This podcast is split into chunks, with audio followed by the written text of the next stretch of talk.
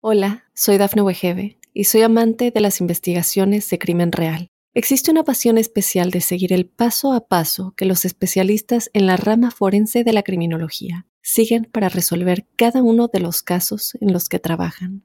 Si tú, como yo, eres una de las personas que encuentran fascinante escuchar este tipo de investigaciones, te invito a escuchar el podcast Trazos Criminales con la experta en perfilación criminal, Laura Quiñones Orquiza en tu plataforma de audio favorita.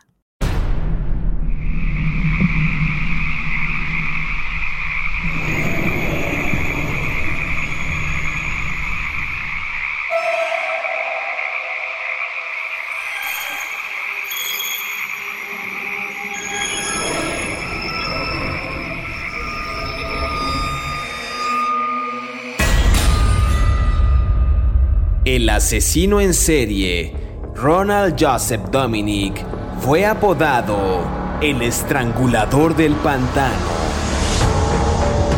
Durante su reinado de terror de nueve años, Dominic asesinó a hombres y niños en su estado natal de Luisiana. Desde 1997 hasta que fue capturado y arrestado en 2006, mató a un total de 23 personas. Según los informes, Dominic vivió tranquilamente durante años con su hermana en un parque de casas rodantes en Uma, en Luisiana. Esto antes de mudarse a un refugio, donde viviría hasta que lo arrestaron. Anteriormente, había sido aprendido siete veces y encarcelado dos más a lo largo de los años por una serie de delitos menores incluidas infracciones de tránsito, agresión simple y alteración del orden público. En 1996 fue acusado de violación y encarcelado, pero su caso nunca llegó a juicio porque no se pudo encontrar a la víctima. Esta es la perturbadora historia de Ronald Joseph Dominic el estrangulador del pantano. No tengas miedo, que ya empezó Crímenes de Terror.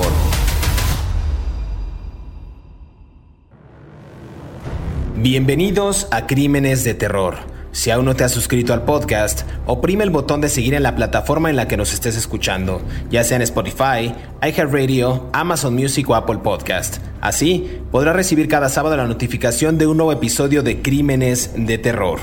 En esta ocasión, en el podcast, hablaremos de Ronald Joseph Dominic, un asesino en serie que recibió ocho cadenas perpetuas consecutivas después de declararse culpable de ocho asesinatos en una ola de terror que duró una década. Algunas versiones sugieren que le pudo haber quitado la vida a más de 20 hombres. Su modus operandi, Dominic recogía a hombres al costado de la carretera u otros lugares, proponiendo él mismo o atrayéndolos a su automóvil con la promesa de drogas o sexo con una mujer ficticia. Una vez que accedían, Dominic violaba a los hombres, los amarraba, luego los asfixiaba o estrangulaba antes de arrojar sus cuerpos en cañaverales o cerca de pantanos cerca de algunas parroquias en el sureste de Luisiana. Y para entrar en detalle y comenzar a hablar de este asesino, quiero darle la más cordial bienvenida a mi colega David Orantes, quien semana a semana nos brinda detalles puntuales de estos asesinos seriales. ¿Qué tal David? ¿Cómo estás? Bien, ya vamos a empezar.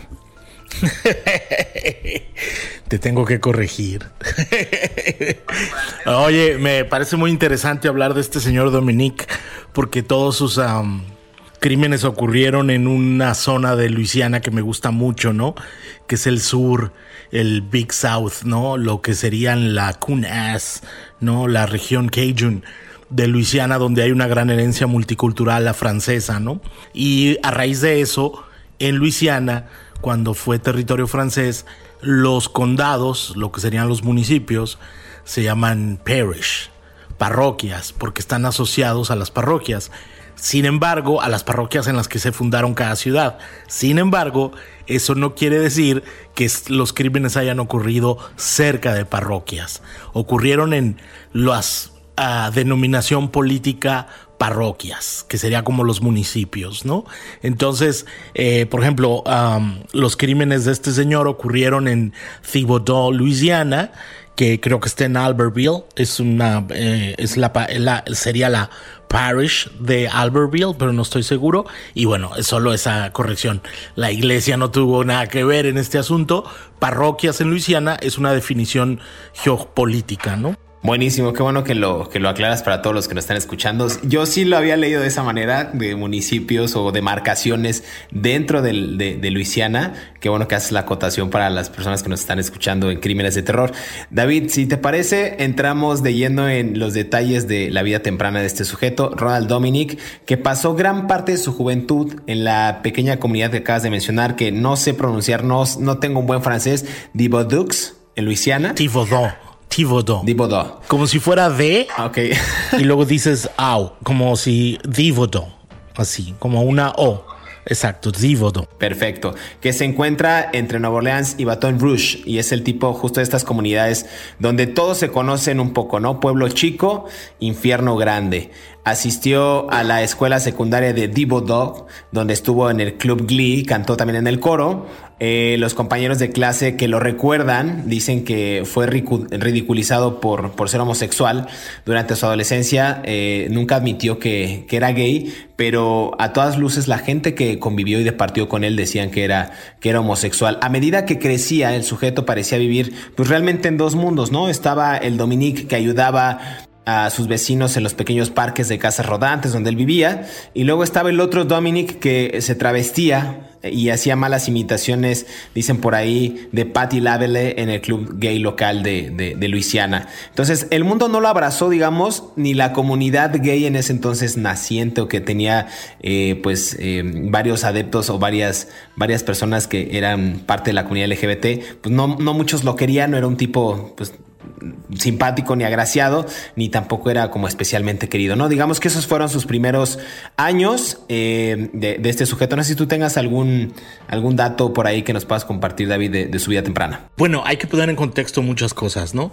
Thibodaux, Louisiana, es un pueblo bicicletero de 14 mil habitantes. Hoy son 14 mil habitantes. No me quiero ni imaginar cómo era eso en la época en que este señor creció.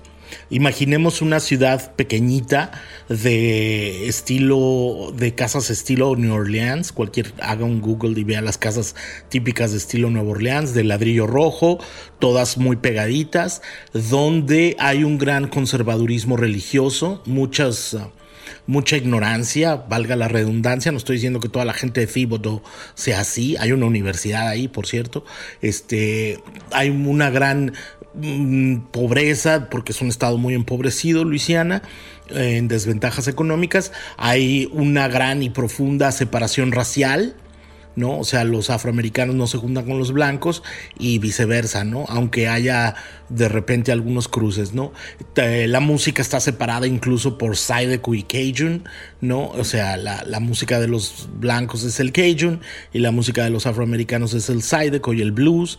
Eh, es una ciudad donde tú, un perro te ladra porque te conoce, o sea, los ahí todo el mundo, es, como tú bien decías, pueblo chico, infierno grande. Entonces no me quiero ni imaginar cómo debió de haber sido ser gay en una sociedad tan opresiva como esa, profundamente conservadora, profundamente arraigada en valores sociales que vienen desde el siglo XIX, desde la, antes de la guerra de secesión, ¿no? O sea, profundamente religiosa, de un conservadurismo religioso muy arraigado bautista casi todos. No me quiero ni imaginar, valga la redundancia, cómo debió de haber sido ser gay en, en la época en la que, en la que Dominique creció, ¿no? Entonces me imagino que todas estas predisposiciones a la violencia y a tener que pagar por sexo tienen que ver directamente con su incapacidad para criarse. Ahora, Thibodeau está rodeada de eh, los pantanos, ¿no? Lo que se diría en el,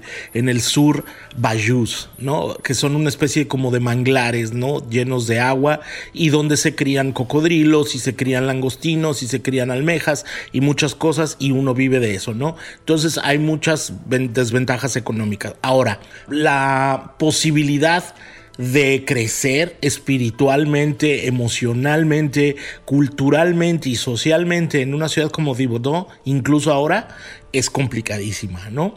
O sea, por ejemplo, un, un ejemplo, eh, eh, mm, la gente sale de ahí porque no hay oportunidades de empleo. No, entonces toda esta descripción es para llegar a que este señor prácticamente es un producto de la sociedad eh, radicalmente conservadora en la que fue creció y lo traumatizaron por sus tendencias homosexuales, ¿no? Claro, y como bien decías, no había grandes oportunidades pues de, crecimiento laboral ni económicas eh, por, por, consecuencia, ¿no? Durante la mayor parte de, de su edad adulta, Dominic tuvo problemas económicos, terminó viviendo con su madre, inclusive con otros parientes, e inclusive en las semanas previas a su arresto vivía con su hermana en un tráiler. Su salud empeoró constantemente, había sido hospitalizado por una afección cardíaca grave y obligado a usar inclusive un bastón para caminar, aunque eso por ahí eh, hablaremos de ello más adelante, que dicen las autoridades que pudo él haber fingido ese, esa clase de enfermedad o bastón para eh, evitar algunas de las penas e inclusive algunos de los delitos que cometió. Eh, a ver, había un lado de Dominic también que, que se habla poco Digo, no todo en el personaje era malo aparentemente. Decían que le gustaba ayudar a la gente. Eh, se unió al club de Leones solo unos meses antes de su arresto y pasaba justo los domingos por la tarde, eh, inclusive cantando los números en el bingo a las personas mayores. Eh, el director de membresías del club que acaba de mencionar, del Club Leones, decía que todo lo que había conocido de él y todo lo que, todas las referencias que tenían de él es que lo querían mucho los miembros de este, de este club. Entonces ahí hay como una, una versión como favorable o como una imagen agradable a este sujeto, no por, no por siempre o no, no toda la vida la tuvo, pero en esos pasajes que, narran algunos investigadores, pues Dominic sí tenía esa poca simpatía de la gente, ¿no? Eh, quizás digamos que de alguna manera él encontró en ese lugar, en el bingo, en el club, un lugar donde sentirse querido, acogido, aceptado, con tantas, e incluso podemos meternos un poquito en esa parte, con esas ganas o esa, ese deseo de ser aceptado, ¿no? El, el ser homosexual no es fácil, el ser homosexual no, no debió de haber sido nada fácil tampoco en una comunidad, como bien decías, ultra conservadora, donde pues prácticamente todo el mundo te conoce, donde no hay buenas oportunidades en un pueblito, además él se travestía, ya lo decíamos, y no lo hacía como de la mejor manera, entonces era objeto de críticas, de burlas, en fin, digamos que eso es como parte primordial o principal de cómo fue transitando este sujeto durante su vida temprana. También dicen por ahí que eh, no se sabe qué motivó a Dominic a mudarse de la comodidad de la casa de su hermana a un lúgubre entorno de un refugio para personas sin hogar. No sé, por ahí hay varias teorías, David, donde dicen que la familia eh, se sentía inclusive incómoda. Eh, por, él, porque era homosexual, y hay otras versiones donde dicen que él mismo se sentía incómodo porque en esa casa la vigilaban constantemente la policía 24/7. Entonces no sé si él de alguna manera se quería salir de ahí para pues no, no sentirse oprimido, tanto por la familia como por las autoridades en, por los crímenes que, estaba cometiendo y demás. Sí, bueno, a ver, él, cuando tú decías que él hacía shows travestis vestido de mujer, él se disfrazaba de Petty Lavelle se vestía de Petty LaBelle, eh, que es una cantante afroamericana de soul, ¿no? O sea, un hombre blanco, robusto, con sobrepeso, se disfrazaba de una mujer afroamericana. O sea, desde ahí ya estamos hablando de que estaba tratando, rompiendo todas las normas de la sociedad en la que vivía y era simplemente ese hecho y es escandaloso para la comunidad de Thibodeau y para la comunidad afroamericana y blanca. O sea, un hombre blanco queriendo ser una mujer negra Tú te imaginas los chismes que eso debió de haber causado en esa época. No me lo quiero ni imaginar. Pero bueno, esa es otra, esa es otra parte de la historia, ¿no? Sobre sus preferencias. Lo cual es legítimo, ¿eh? No estoy diciendo que esté mal. Simplemente me imagino que eso ha de haber sido realmente muy traumático para él tenerse que enfrentar a esas decisiones en esa sociedad.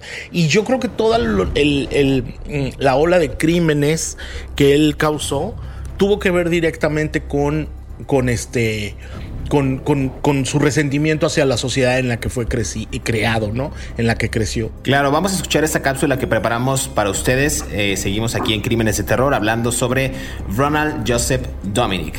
Regresamos.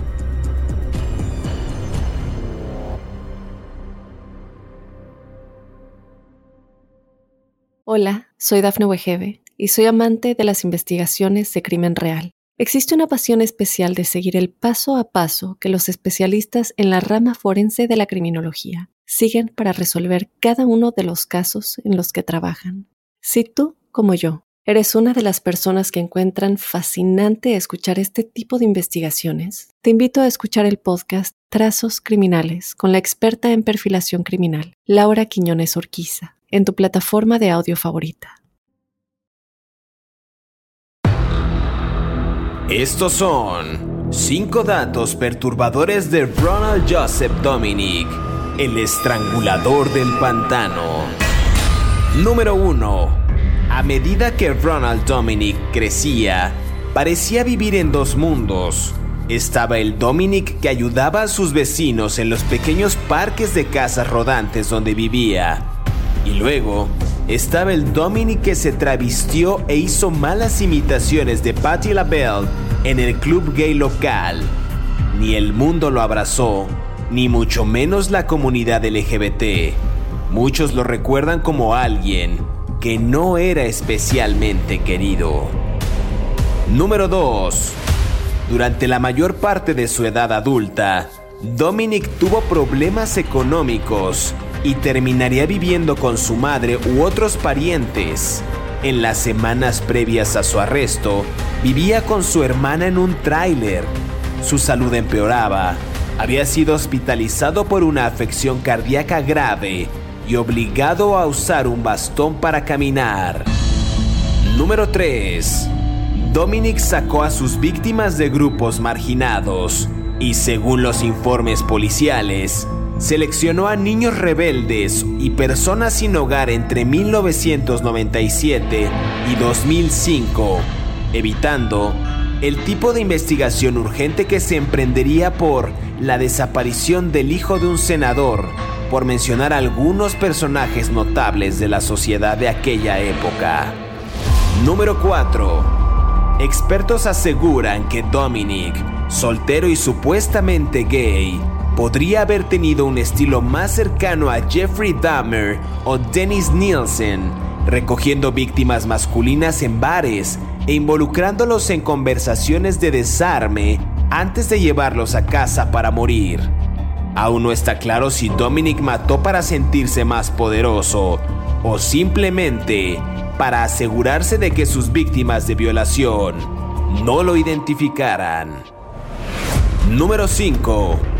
Durante dos días de interrogatorio policial, Dominic confesó haber asesinado y violado a 23 hombres, cuyos cuerpos fueron encontrados en Terrebonne y parroquias aledañas. Todos los cuerpos mostraban signos de estrangulamiento, asfixia o algún tipo de muerte por asfixia, y la mayoría presentaba sutiles indicios de ataduras. Sigue escuchando la historia de este asesino aquí en Crímenes de Terror.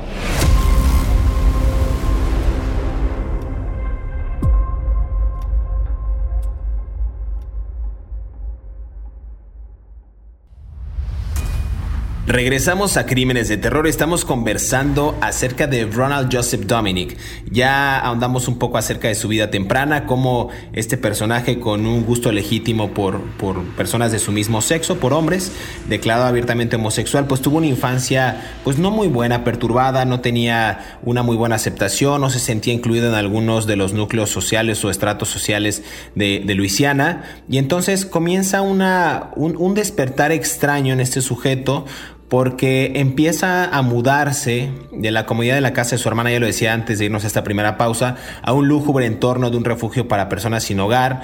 Algunas personas dicen que la familia no lo quería, otras personas dicen que él se fue porque esa zona estaba vigilada por la policía a las 24 horas y sabiendo que pronto lo atraparían, bueno, pues él se aleja para evitar que su familia se involucrara en su arresto. Todavía no llegamos a esa parte, David, donde hablamos acerca de los crímenes que cometió este sujeto que fueron atroces y de los cuales nos, nos nos, iremos enfocando.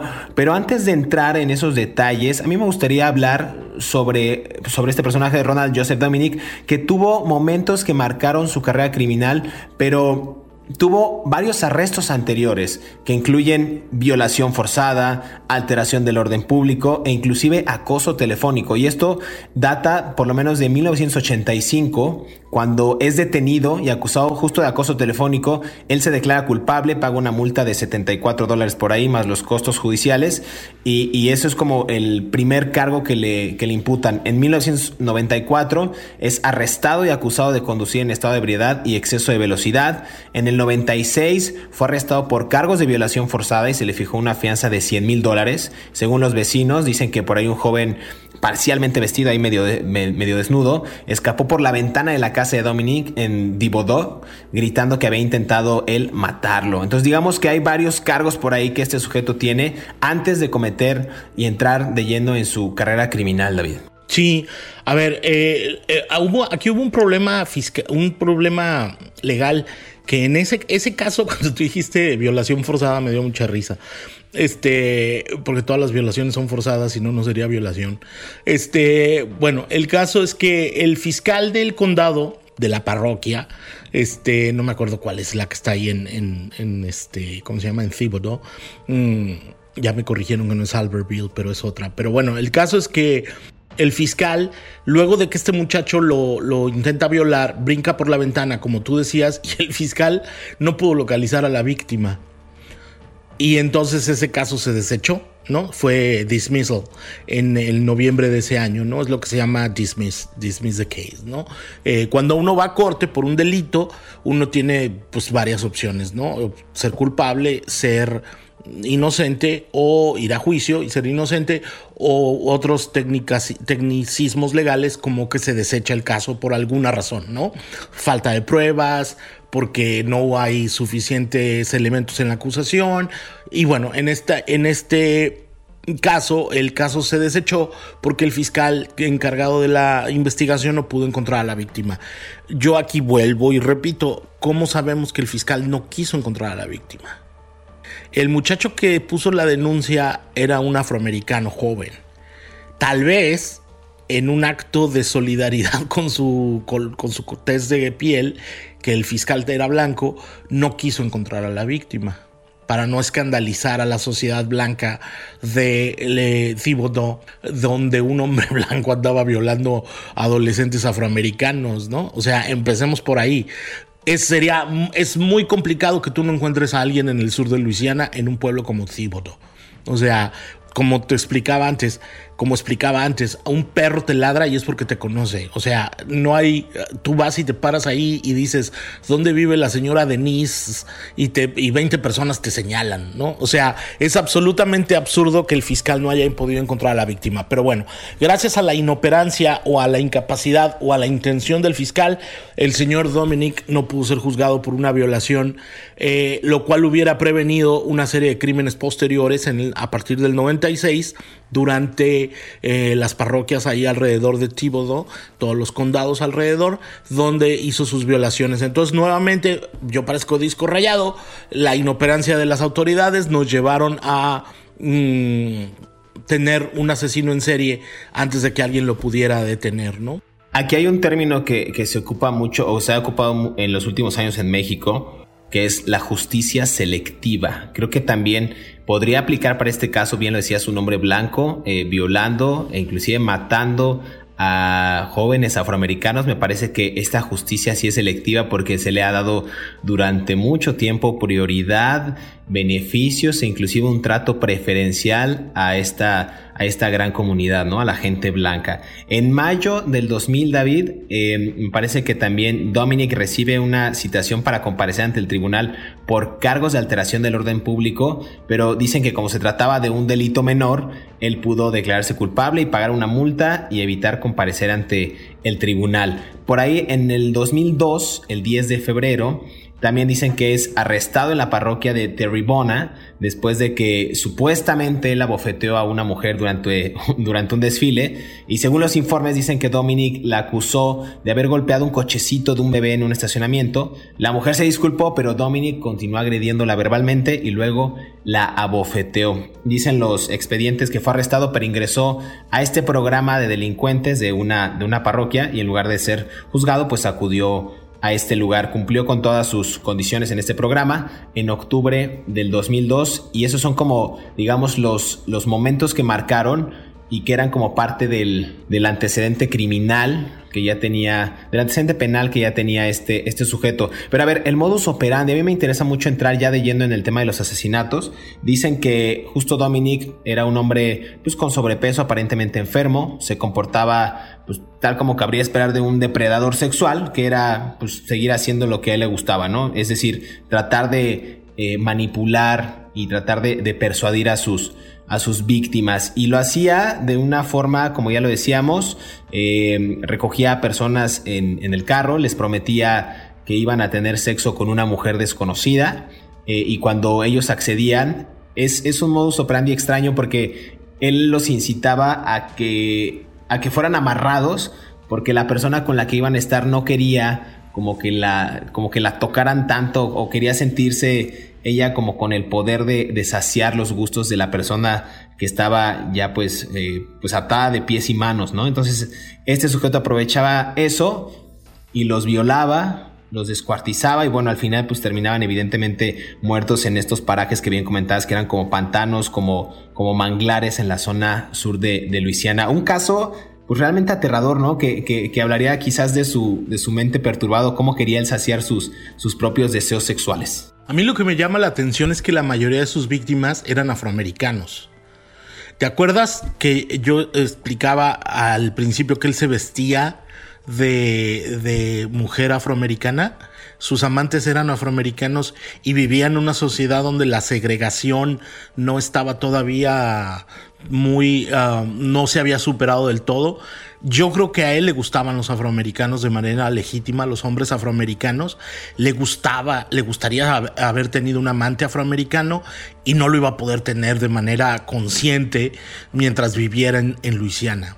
¿No? Por lo menos en esa época, ¿no? A lo mejor hoy en, Baton Rouge o en, o en, o, en, Lafayette o en New Orleans, ciudades mucho más progresistas, probablemente sí, pero en un pueblo bicicletero como Thibodeau, dicho esto con todo respeto, yo quisiera vivir ahí, este, era imposible tener, tener una relación uh, homosexual legítima con un hombre afroamericano. Entonces me parece que tenía toda la gran dosis de resentimientos. Ahora, a mí se me hace muy extraño que alguien te crea, oye, ¿sabes qué? Quiero que tengas sexo con esta mujer de la foto. Él es, o sea, me parece que también tenía que ver con la necesidad económica que tienen las comunidades afroamericanas, donde decían, ok, voy a tener sexo con esa mujer que no sé quién es, este gordito me está invitando, pero voy a ganarme 100 dólares hoy o 200 para poder salir de un problema económico que tengo, ¿no? Algunos de los um, hombres que él recogió eran muchachos adolescentes que estaban buscando abrirse la vida, ¿no? Y ni siquiera eran homosexuales, ¿no? Simplemente los,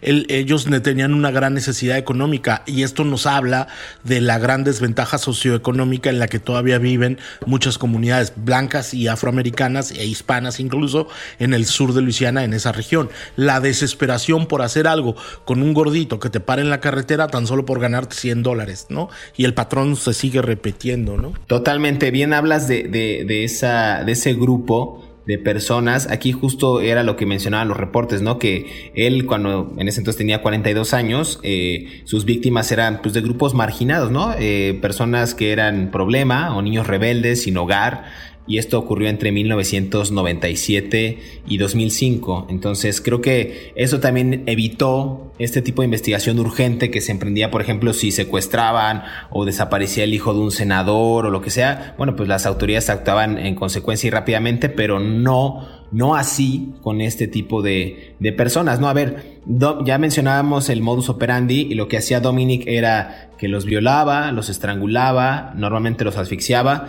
y arrojaba estos cuerpos atados en una de las seis jurisdicciones de, del sur de Luisiana.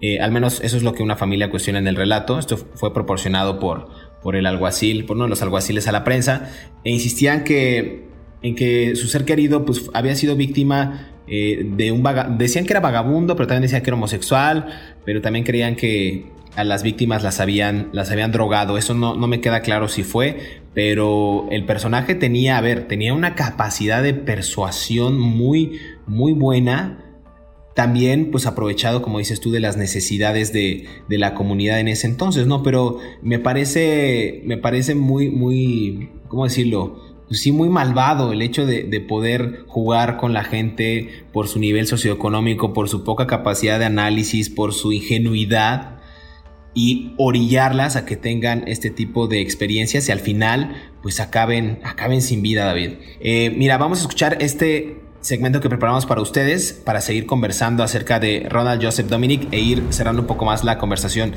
Perdón que te corta así, David, pero el tiempo lo traemos encima. Volvemos.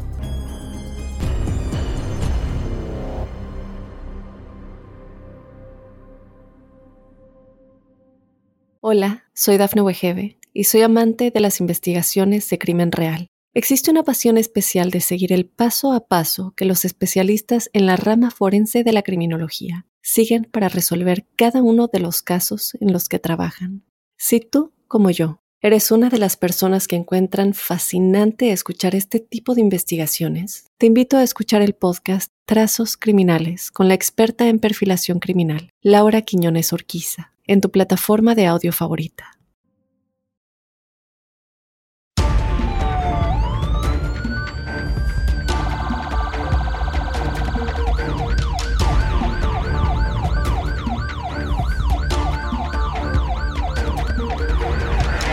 La policía arrestó a Dominic en un albergue para personas sin hogar y lo acusó de asesinato en primer grado, violación con agravantes y asesinato en segundo grado en relación con la muerte de dos hombres cuyos cuerpos fueron encontrados en 1998 y en 1999. Esto ocurrió en la vecina parroquia de Jefferson y se trataba de Manuel Reed de 19 años y Oliver LeBanks de 27 años. El acusado asesino en serie, Ronald Joseph Dominic, apareció en una sala del tribunal de la parroquia de Terrebonne y a través de un enlace de video escuchó cómo un juez fijó su fianza en 8 millones de dólares. Sigue escuchando la historia de Ronald Joseph Dominic aquí en Crímenes de terror.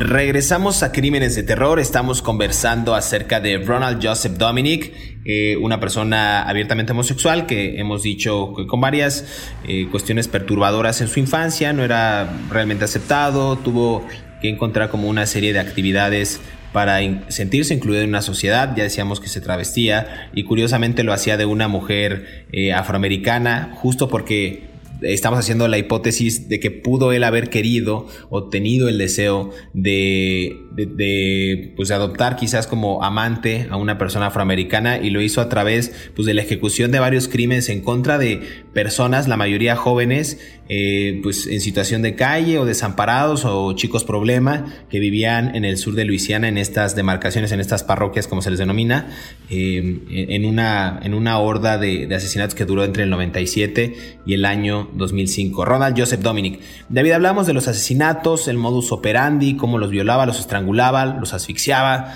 y los dejaba eh, botados en estos parajes. Normalmente eran como pantanos, ya decías tú, como manglares. Pero el punto de quiebre de este sujeto creo que es un caso que está ya en marzo de 2005, cuando un ex convicto le menciona a su oficial de libertad condicional que se había encontrado con un hombre que quería atarlo como parte de una cita sexual con la esposa de, otro hombre o con, la esposa de él, esta, esta mujer ficticia que que la, hacía pasar como gancho para cometer sus crímenes. Digamos que eso puede ser el punto de quiebre de, este sujeto. ¿Tú qué opinas? Sí, yo creo que sí. A ver, había, había señales, ¿no? De las mm, probablemente nunca pueda volver a esta región de, Luisiana después de lo que voy a decir, pero las autoridades en esa zona no son precisamente, se caracterizan por ser policías muy eficientes, ¿no? La verdad, y menos cuando los crímenes son en contra de las comunidades afroamericanas, ¿no? Sinceramente.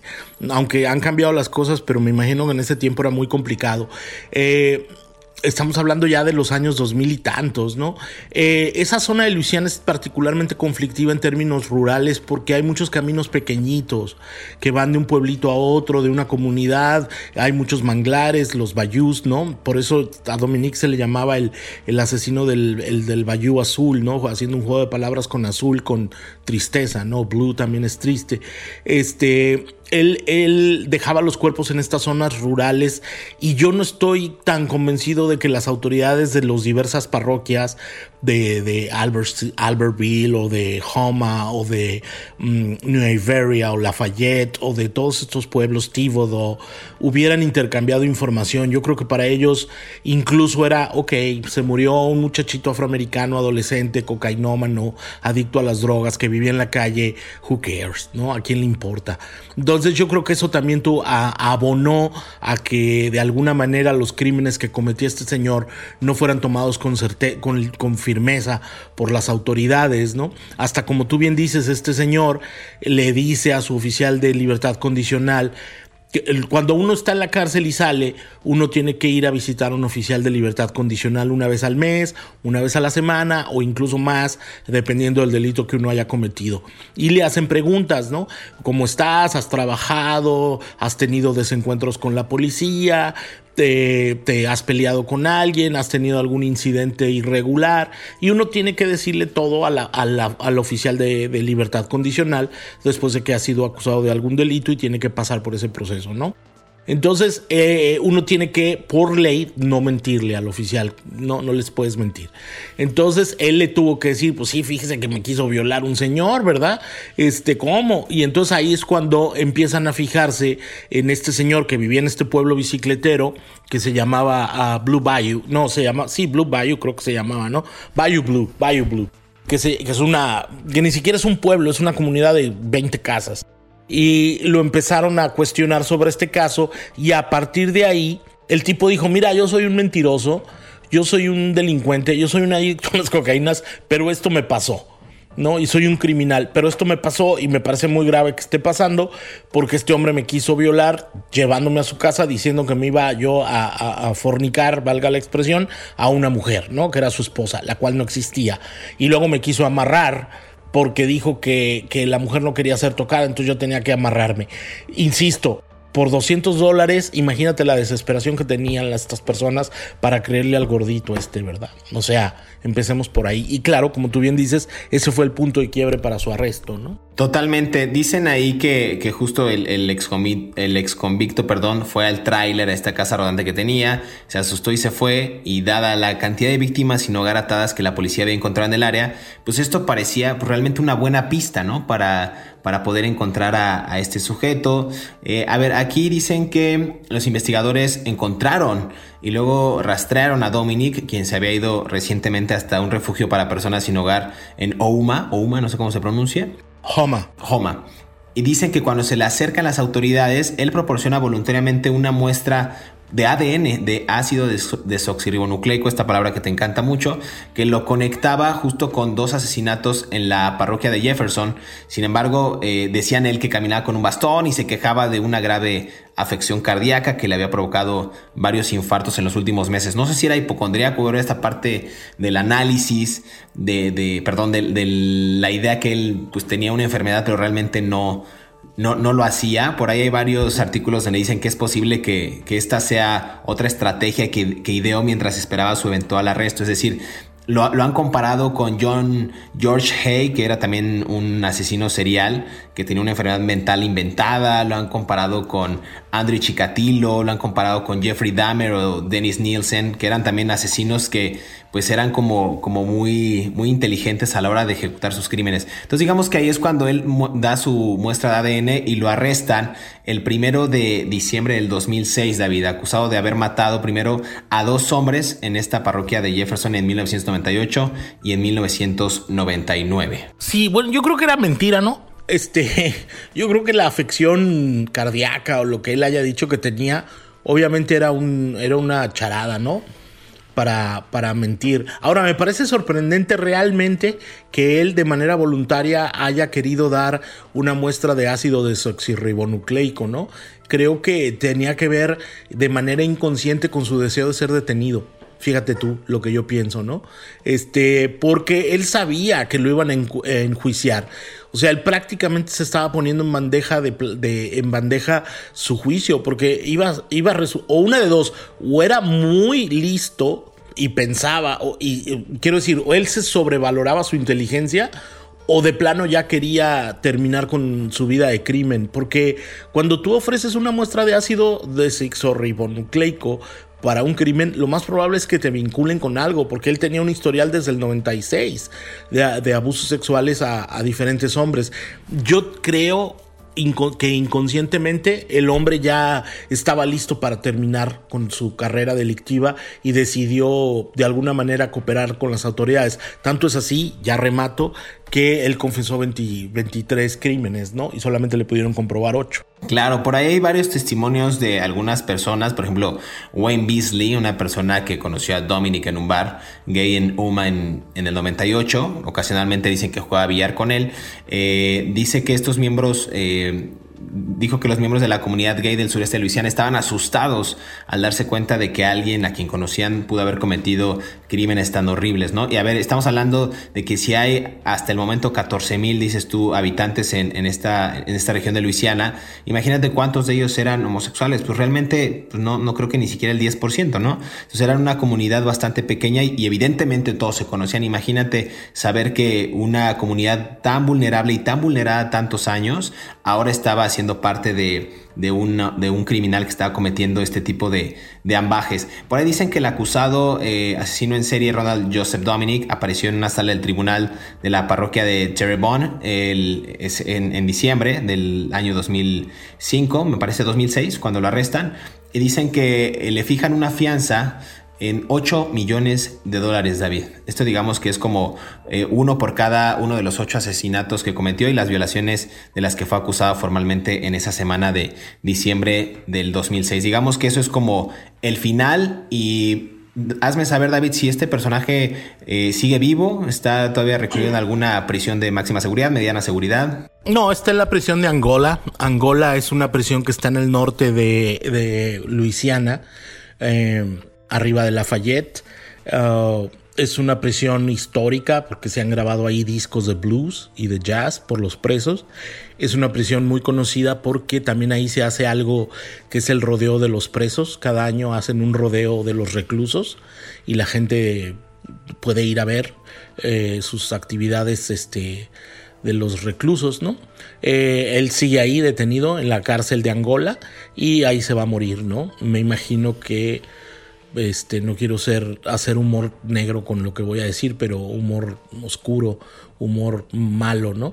Pero me imagino que en un estado como Luisiana, con muchos afroamericanos en la cárcel, pues le sobrarán amantes, ¿no? Aunque suene muy feo.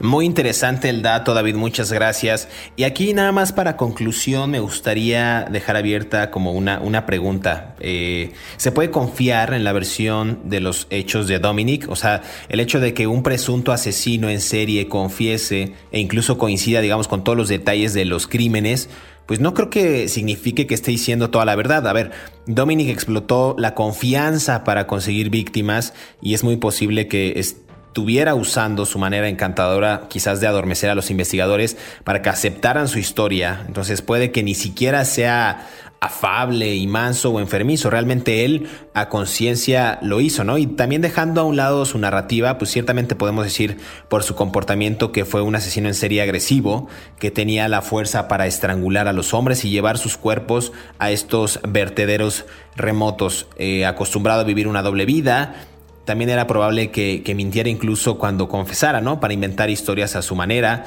Y yo creo que si bien los investigadores pueden informar lo que les dijo él, pues deberíamos de tomar también estos detalles con pinzas, ¿no? Como, como dicen por ahí, hay que tener cuidado con la gente que es como recatada o callados, porque a veces son personas doble cara o que son quizás las personas más agresivas con las que una o uno se puede topar en la vida. Pero bueno, muchas gracias David nuevamente por compartir este episodio de Crímenes de Terror. Es hora de despedirnos, pero queremos agradecer a todos aquellos que cada sábado sintonizan un nuevo episodio de Crímenes de Terror. Estamos leyendo sus comentarios a través de las redes sociales de Mundo Hispánico y a través de nuestras cuentas personales. Recuerden que pueden repetir este podcast cuando quieran y a la hora que quieran y tampoco olviden activar el botón de seguir en la plataforma en la que nos estén escuchando, ya sea en Spotify, en Apple Podcast, en Amazon Music o iHeartRadio, para que les llegue la notificación del próximo episodio y sean ustedes los primeros en disfrutar de estas aterradoras historias. Hasta pronto, nos escuchamos en el próximo episodio de Crímenes de Terror.